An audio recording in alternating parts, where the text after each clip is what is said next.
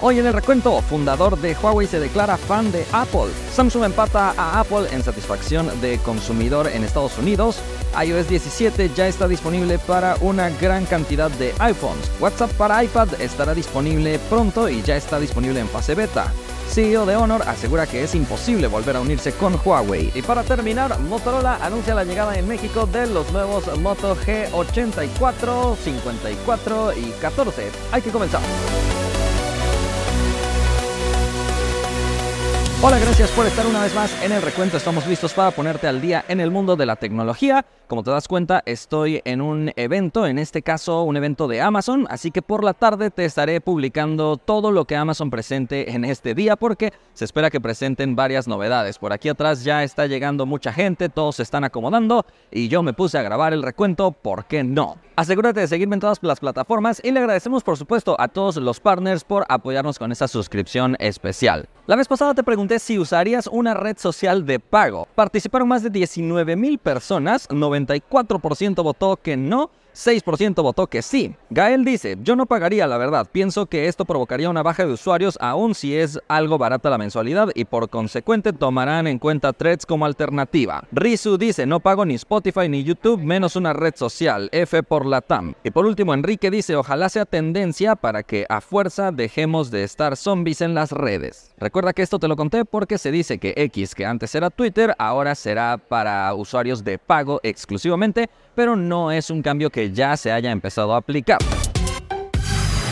Vámonos a la primera noticia. El fundador de Huawei acaba de declarar que es fan de Apple. Parece que Ren Zhengfei quiere calmar un poco los ánimos intensos que se encuentran en China, donde muchas personas le están dando la espalda por completo a Apple y parece que esta persona no está muy contenta con que los usuarios decidan su compra basándose en el país de origen de alguna empresa. Incluso utilizó la palabra xenofobia diciendo que no deben basarse en eso para sus compras. En varias ocasiones él ha declarado que ve a Apple como una empresa maestra o profesora, por decirlo de alguna manera, y por eso en sus propias palabras dijo, en este sentido, no sería una exageración llamarme fan de Apple. Así que los usuarios de Huawei no sé cómo recibirán estas declaraciones porque la mayoría de usuarios que son fieles a Huawei no quieren nada que ver con Apple. No puedes contar con nadie, en especial con tus héroes.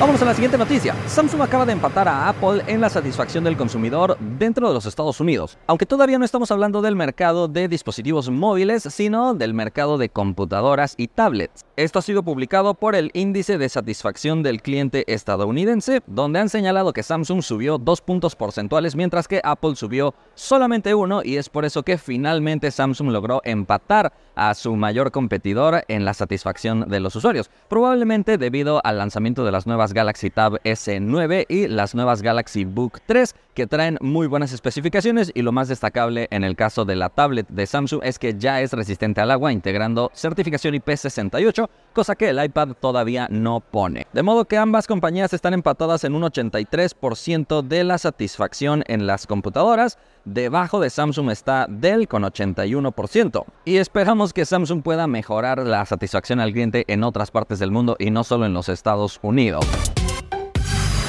Vamos a la siguiente noticia. iOS 17 ya está disponible para que se pueda instalar en muchos iPhones. Previamente, Apple ya había lanzado esta nueva versión del sistema operativo, pero solamente para usuarios beta que les ayudarán a probar las nuevas funciones y terminar de pulir cualquier error. Pero ahora ya está disponible para todos los usuarios. Déjame contarte algunas de las novedades principales. La pantalla de llamada cambia por completo porque ahora puedes poner una fotografía de tu contacto que aprovechará los diferentes efectos por el aprendizaje de las máquinas, teniendo la capacidad de difuminar el fondo, cambiar la fuente y más opciones, muy similar a lo que veíamos con la pantalla de bloqueo. También hay varias novedades en sus aplicaciones de comunicación como FaceTime que se usa para las videollamadas, donde ahora puedes dejar un video mensaje cuando alguien no está disponible. Entonces, si no te contestan, es como si dejaras un buzón, pero ahora un buzón de video. Además, también se habilitan nuevas reacciones para que en caso de que muestres el pulgar, inmediatamente el dispositivo lo reconozca y lance una animación similar también lo mismo puedes hacer con corazones y otros símbolos. En la aplicación de iMessage también vas a poder tener stickers personalizados ahora encima de los mensajes para colocarlos donde tú quieras. Y hay una función muy interesante dentro de iMessage que se llama Todo bien, y esta te ayudará a notificar a tus amigos cuando hayas llegado a tu destino. Simplemente en el grupo de mensajes mandas esa alerta y una hora estimada de tu llegada y si no has llegado, tus amigos podrán ver también tu ubicación y este tipo de cosas para estar al pendiente. Pero una de las mayores novedades es la llamada Standby en inglés, que hará que tu dispositivo se transforme en una especie de pantalla inteligente mientras lo estás cargando de manera inalámbrica.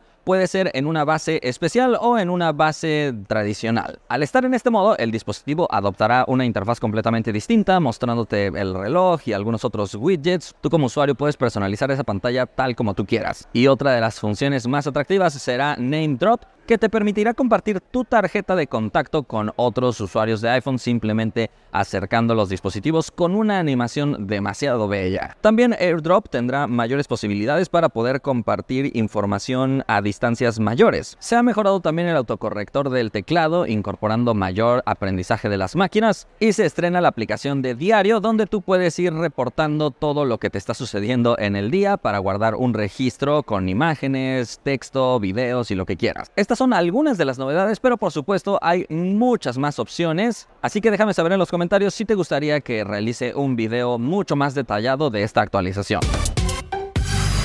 Vamos a la siguiente noticia. WhatsApp para iPad finalmente es una realidad. Aunque por el momento en fase beta, según lo reportado por WA Beta Info, Así que ya está disponible en Test Flight, que es la aplicación que se usa generalmente en los iPhones y iPads para poder probar este tipo de aplicaciones con el fin de reportar algunos errores y que todo sea corregido antes del lanzamiento final para todos los usuarios. Esta aplicación aprovechará todo el espacio en pantalla del iPad teniendo una columna para los mensajes y otra zona de visualización para todo el contenido, ya que anteriormente los usuarios de iPad tenían que usar WhatsApp a través del navegador web o con accesos directos, pero no contaban con una aplicación diseñada específicamente específicamente para iPad. Esta aplicación funcionará muy similar a lo que vemos en la aplicación que está diseñada para Mac. Todavía no se sabe cuándo estará disponible para todos los usuarios, pero si eres de los entusiastas podrías llegar a inscribirte en la fase beta.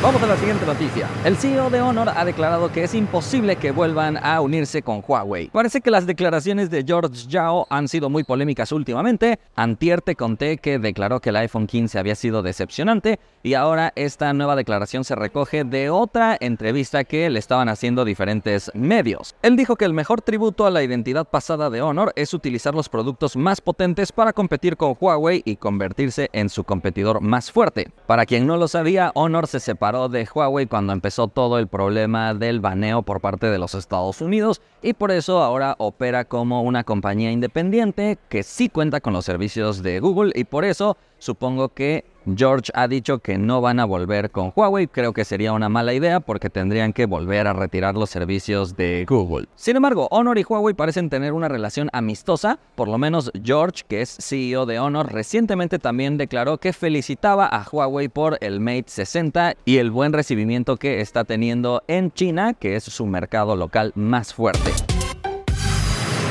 Vamos a la última noticia. Motorola acaba de anunciar la llegada oficial a México de los nuevos Moto G84 5G, Moto G54 5G y finalmente Moto G14. Todos vienen con una temática bastante interesante en el diseño. Para comenzar, el Moto G84 empieza a integrar ahora sí la paleta de colores Pantone, integrando el color rosa magenta, que es el color de este año, que Motorola ha decidido integrar en diferentes dispositivos de la serie, pero por primera vez se ve en la serie Moto G. Este dispositivo tiene una pantalla OLED de 6.5 pulgadas, la cámara principal es de 50 megapíxeles con estabilización óptica y después tendremos una cámara ultra amplia de 8 megapíxeles con enfoque automático, así que también sirve para capturas macro, y una cámara frontal de 16 megapíxeles, así que no vemos cámaras de marketing y eso a mí me encanta. La tapa trasera, además de integrar una paleta de colores muy agradable, tiene cuero vegano por primera vez también, y además del color rosa magenta está disponible en azul ártico y en color negro espacial. Su batería es de 5000 mAh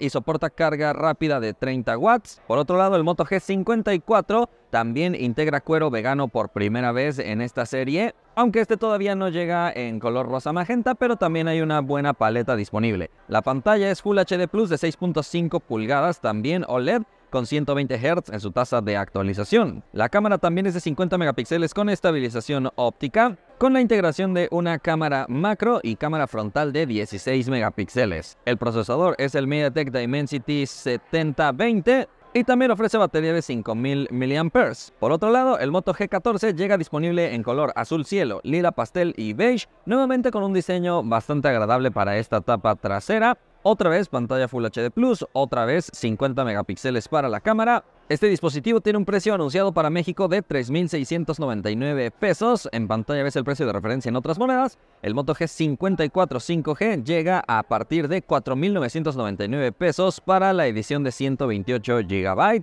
aunque también está disponible una versión con más almacenamiento. Finalmente, el Moto G84 5G llega a un precio de 5.999 pesos. Otra vez en pantalla vas viendo los precios de referencia en otras monedas, pero sin lugar a dudas, parece que Motorola está tomando una estrategia diferente, ajustando mucho más sus precios para competir de mejor manera en el mercado. Pero bueno, por el momento llegamos al final del recuento porque ya me tengo que ir al evento de Amazon. Como te digo, aquí está a punto de iniciar y yo te voy a estar contando todo en un video por la tarde. Así que no te lo puedes perder. Por el momento esto ha sido todo. Espero que te haya gustado y nos vemos la próxima.